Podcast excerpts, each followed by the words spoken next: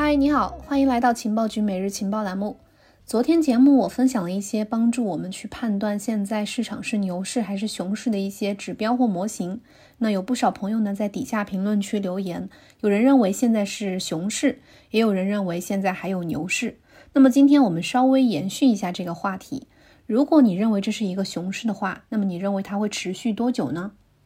距离比特币价格创下历史最高纪录以来，已经有三个月了。在过去的两个多月的大部分时间里面，比特币的价格一直在三万到四万美金之间震荡，比它的最高值跌掉了百分之五十四。在比特币下跌的这段时间里面呢，很多分析师给出了和当前走势相反的一个预测。他们认为牛市周期将会在几个月内创下新高，有一些人甚至猜测今年比特币的价格会达到六位数。那么接下来，比特币市场将会迎来一个牛市还是熊市，或者是市场到底发生了什么呢？目前的市场低迷究竟只是上行轨迹当中的一个小波折，还是加密市场又要回到二零一八年那种长期的熊市了？下面我们来一起分析一下。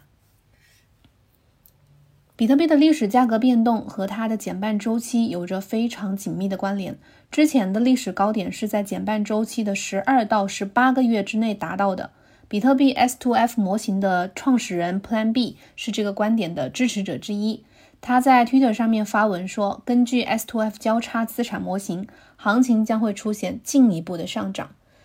因为在前几个周期当中出现剧烈的反弹之前，也曾出现过类似的暂时下跌。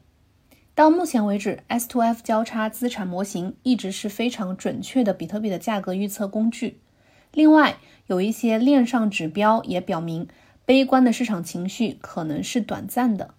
比如说，比特币价格在四月份达到历史最高价之后不久，链上数据显示，不少交易员突然开始把资金转移到了交易所，结束了几乎长达八个月的囤币。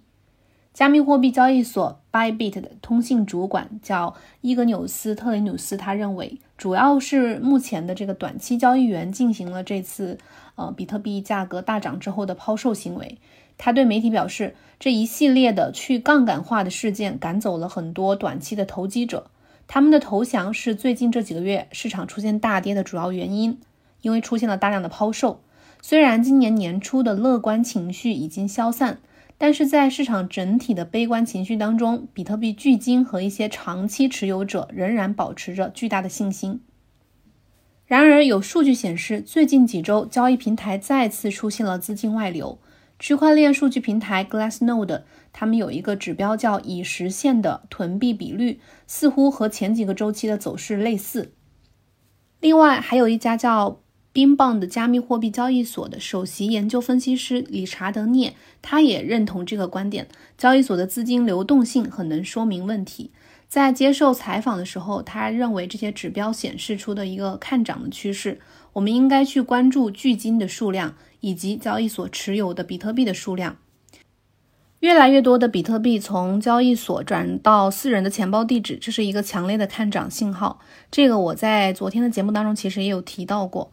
那其实不止一个人是认同这种观点的，还有这个量子经济学，就是一家加密货币咨询公司，它的创始人兼首席执行官叫马丁格林斯潘，他也认为目前各交易所的加密货币交易量处于全年最低水平，一旦这个交易量再次回升的话，可能就表明低迷期已经结束了。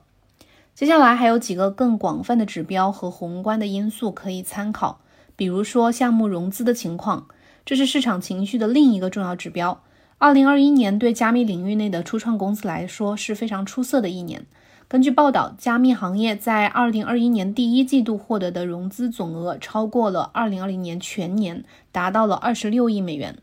四月份以来的经济低迷似乎丝毫没有打击风险投资家们的欲望。五月底，稳定币发行平台 Circle 筹集了四点四亿美元。仅仅几天之后，Mike Novogratz 创办的投资公司 Cryptology Asset Group 宣布将推出一个价值一亿美金的加密货币投资基金。然后，截止到今年六月中旬呢，彭博社有一篇报道说，就算不考虑 Block One 给自己交易所风投的一百亿美金，那么从今年加密货币领域的这个风险投资总额来算的话，也已经超过了一百七十亿美金。这足以证明。加密市场第二季度的低迷表现还没有影响到风险投资的这个增长。另外，还有一些宏观市场的因素也需要我们去考虑。在全球经济的不确定性的情况之下，包括像《富爸爸穷爸爸》这个书的作者罗伯特清崎，还有一些其他的分析人士都预测股市会崩盘。清崎也一直在鼓励他的粉丝去囤积黄金和比特币。有迹象表明，比特币和股票的关系似乎更加紧密了。但是，大规模的股票抛售是否意味着投资者最终会放弃股票，转而像呃去投资比特币这样把它作为一种安全资产来投资呢？另外，需要进一步考虑的是什么呢？就是比特币即将在今年十一月份启动的 Taproot 升级，这是从二零一七年八月隔离见证之后，比特币网络的首次重大升级。当时在隔离见证升级之后。二零一七年的十二月份，也就是在隔离见证升级完的四个月左右的时间，比特币价格创下了历史新高，达到将近两万美元。我们不知道历史是否会重演，或者说升级和市场之间是否存在着直接的联系，但是这一点呢，值得我们去重视。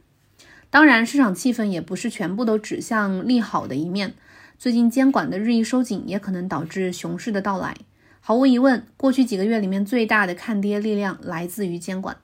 值得注意的是，比特币采矿受到的冲击造成了不确定性影响，很多大型采矿企业已经被迫停产，有的是永久的，有的有的是临时停产。他们有些进行了地址迁移，但是毫无疑问，这种迁移成本非常的高昂。与此同时，比特币的挖矿难度也经历了史上最大程度的下降下调，这证实了这次冲击对比特币网络的影响。而其他国家的立法者呢，最近也开始更加密切地关注加密货币。印度直到去年对加密货币的态度才有所缓和，但是也可能再次考虑去颁布禁令。机构分析师也一直在对比特币的价格做出悲观的预测，比如摩根大通，他们发布警告称，近期比特币看起来仍然不稳定。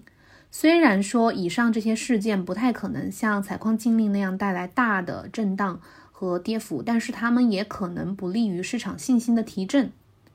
金融科技管理公司 Diamond Group 的首席执行官丹尼尔·贝尔纳德认为，我们有理由继续的保持谨慎，因为他说，如果我们根据 S2F 模型来分析的话，比特币价格有可能在短期之内再涨三倍。但是我们公司也开发了一个基于比特币采用率的模型。按照这个模型来看的话，六点四万美元的比特币历史高点其实是合理的。正如此前有人暗示的那样，很多信号都表明本轮牛市只是处于一个中间点。是否有足够的证据来扭转目前的方向呢？如果我们考虑各种因素的话，现在下结论其实还为时尚早。因为一方面监管方面的混乱和交易量的大幅下降，表明市场总体上确实是缺乏兴趣和参与度的。另一方面呢？一些显示投资者情绪的链上指标似乎又表明会有一个持续的牛市出现，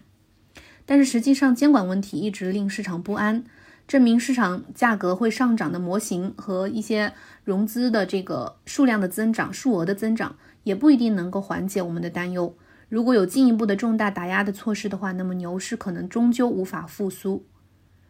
迄今为止，尽管遭到了或许是世上最大的一个采矿安全的考验，但是比特币价格一直保持在三万美金左右及以上，证明了看涨力量在发挥作用。如果目前的监管形势稳定下来，那么市场周期当中的看涨部分很可能仍然会达到预期的结论。以上就是本期节目的全部内容，感谢收听，欢迎你把你的想法写在评论区一起交流。如果想进群交流或者是获取学习资料的朋友，可以添加情报局助理 OKSW 零幺零。我们明天同一时间再见，拜拜。